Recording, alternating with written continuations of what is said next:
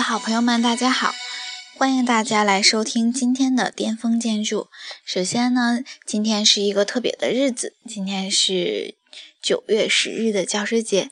在这个里面呢，妙妙老师和补录老师收到了很多很多同学的祝福，在这里面呢，非常的感谢大家，嗯，对我们这些年来一路走来的支持。嗯，我们也会尽最大的努力帮助大家实现每一个人的建筑梦想。那么正值开学季呢，嗯，妙妙老师呢也想跟大家分享一些建筑设计的心得。嗯，在这个里面呢，想给大家分享的是，嗯，如何提高自己的设计水平。在这个里面呢，总共呢是要有这个九点。首先，第一点呢是想。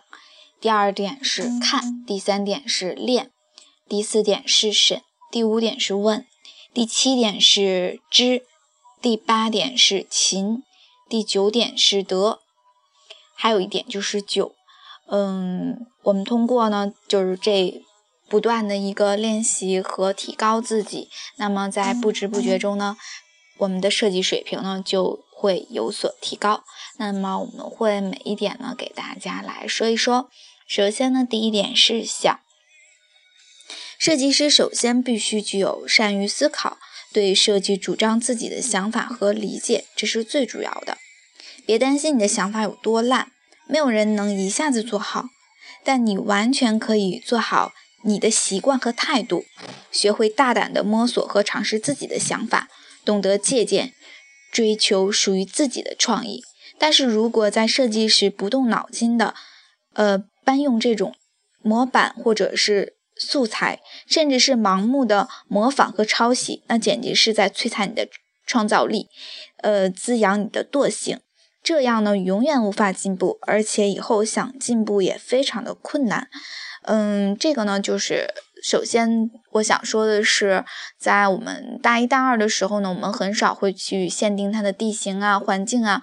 主要的目的呢，也是希望大家能够，呃，通过自己的想象力，呃，来解决问题。在这个里面呢，我们可以天马行空的想一些非常有趣的事，比如说还会去参加一些相对来说比较概念的设计竞赛。这个呢，也是对我们的想象力有所帮助的。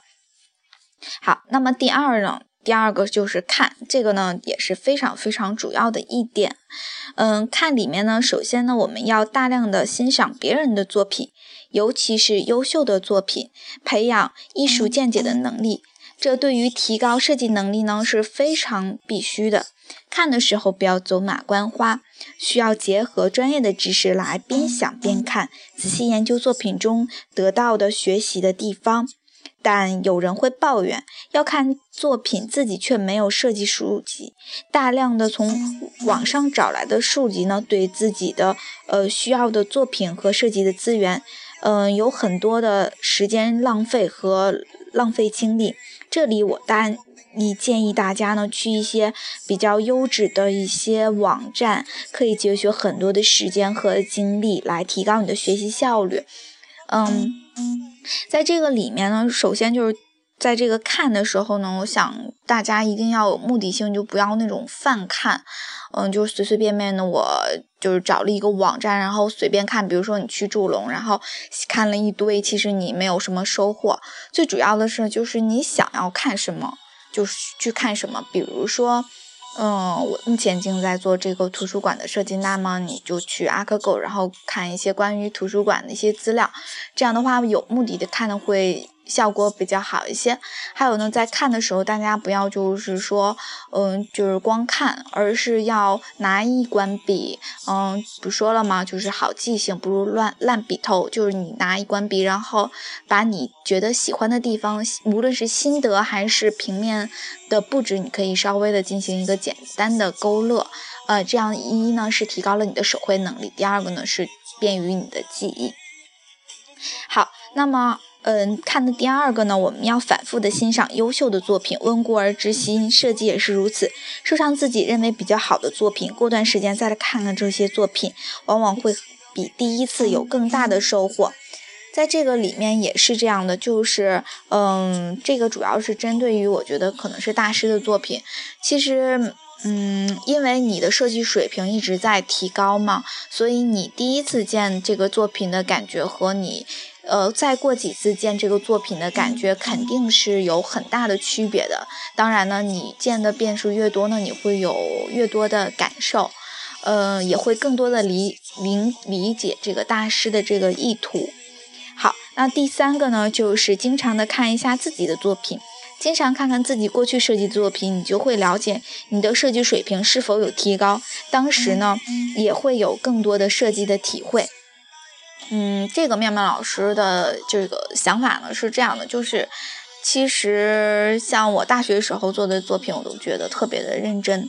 嗯，后来呢，参加了工作，呃，进行了一年的方案设计以后，我再回顾去看我这个大学的作品，相对来说就觉得，呃，当时有好多这个存在的非常呃一些幼稚的想法。那么在这个里面，我就会觉得，嗯，无论是工作还是大学，在整个的这一段时间里面，我还是有所提高的。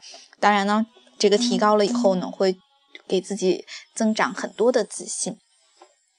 好，那我们呢来说一下第三点呢，如何提高呢？就是练，反复的大量的练习。如果缺乏足够的练习呢，就算有足够的设计天赋，也是无法提高设计水平的。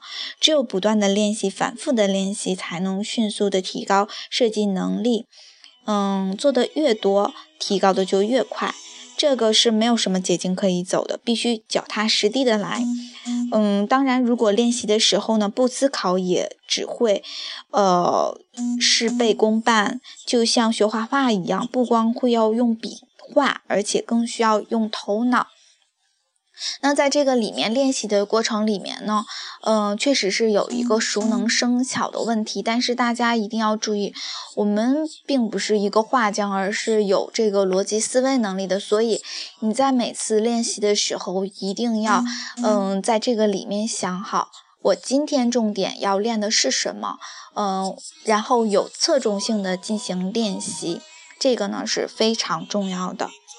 嗯，还有呢，就是第四点呢，就是审自己的作品能打动自己就是好作品吗？其实对自己的作品满意并不是一件好事，尤其是初学者对设计以及自身能力缺乏足够的认识，往往会有自恋的毛病，过于满意自己的作品，总以为自己设计的是非常完美的，没有什么更好的，却不知自己设计的有多糟糕。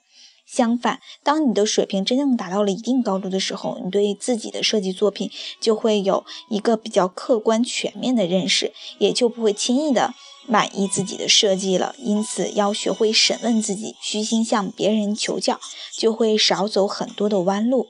当你对自己的设计感到很满意的时候，记得审问自己：真的有那么好吗？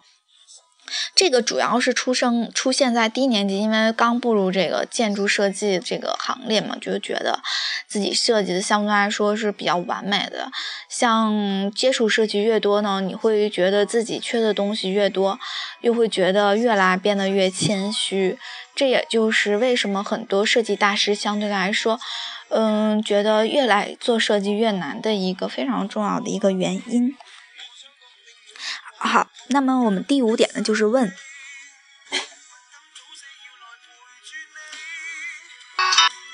学会交流，不懂就问。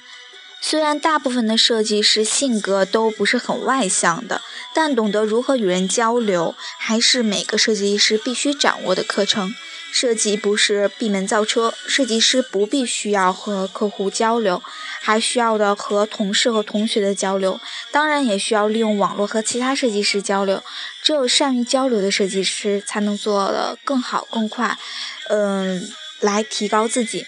那么在这个里面呢，想说的就是，尤其是在建筑设计师，他，嗯，因为建筑它是一种实用的艺术品。所以呢，他这个交流就更多，比如说你跟甲方甲方的交流，比如说你跟客户的交流，比如说你和嗯使用者的一些交流，这个都是我们应该在设计前期所要注意的。那么在设计开始以后呢，嗯，比如说你跟水暖电的交流，嗯，这些也是非常主要的。所以呢，希望大家能够呢。在嗯，比如说你并不是很外向的话呢，那么希望大家能够呃锻炼自己，多多的与别人交流，因为沟通是打开你心灵窗口最好的通道。好，那么第六点呢，就是知，呃，设计师要掌握相关的专业理论知识，呃，多看专业理论知识，并查一补查缺补漏，同时更需要学习各种各样的知识，拥有丰富的知识，你大脑里的素材也就多了，嗯，他们都将可能参与到你的设计里，你的设计才会生动饱满，富有思想内涵。所以，知名的设计大师往往都是全才，他们不仅精通设计，更精通其他的各个领域。嗯，这点呢，对我们设计师也是非常的重要的，就是你不要只钻到我们的设计里面去，嗯，可能要对历史啊、经济啊、文化呀都有所了解。所以呢，我们经常会说，我们的设计师不是偏才，而是全才。设计师呢，需要懂得如何体会生活，了解世界，这需要实际的调查和切身的体会，否则你的设计就会容易脱离生活，失去感染力。因为设计源于生活，并服务于生活。同时，设计师呢需要了解世界，以增长更多的见识，保持最新的思想观念。一个思想落后、独孤寡闻的设计师，无论是从经验有多丰富，他的作品呢也会相对来说比较蹩脚或庸俗不堪。当然，要想有丰富的知识和见解，都需要你在平时的生活中主动的去注意和积累。好，那么第七点呢，就是勤。设计师并不是一个轻松的行业，需要勤奋自学。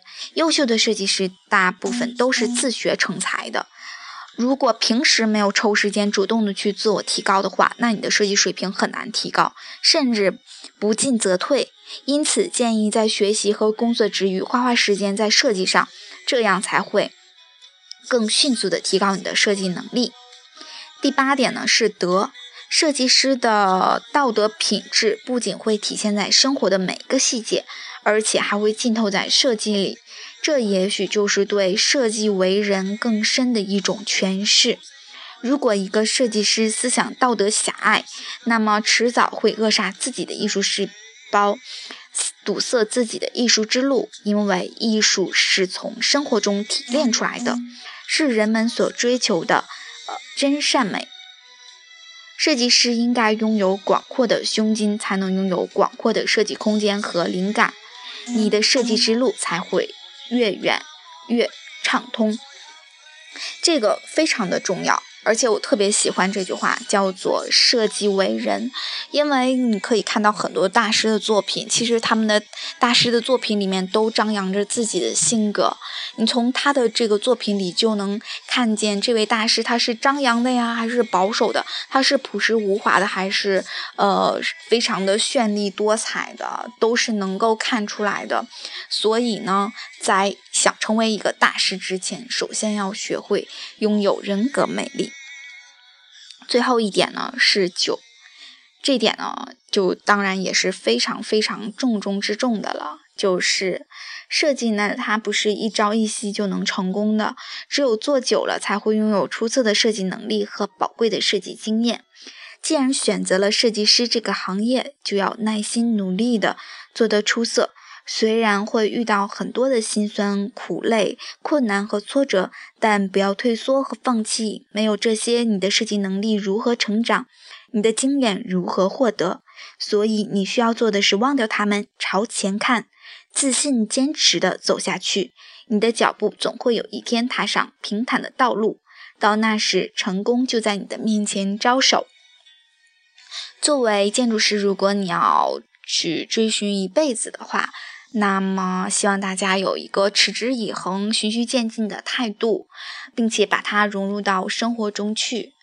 嗯，这个可能是有可能长长久久的关键。那么，还有一点呢，最重要的是要保重身体，身体健康。因为大家会发现，我们的这些大师，他们基本上都是非常长寿的啊。嗯，好，今天呢，我们就讲这些。秉着授之以渔的原则，我们巅峰建筑呢也陪伴大家走了这么长的时间，所以呢，希望大家能够都掌握自己的建筑的学习的方法，并且成为一名合格并且优秀的建筑设计师。好，今天的节目就到这里，拜拜。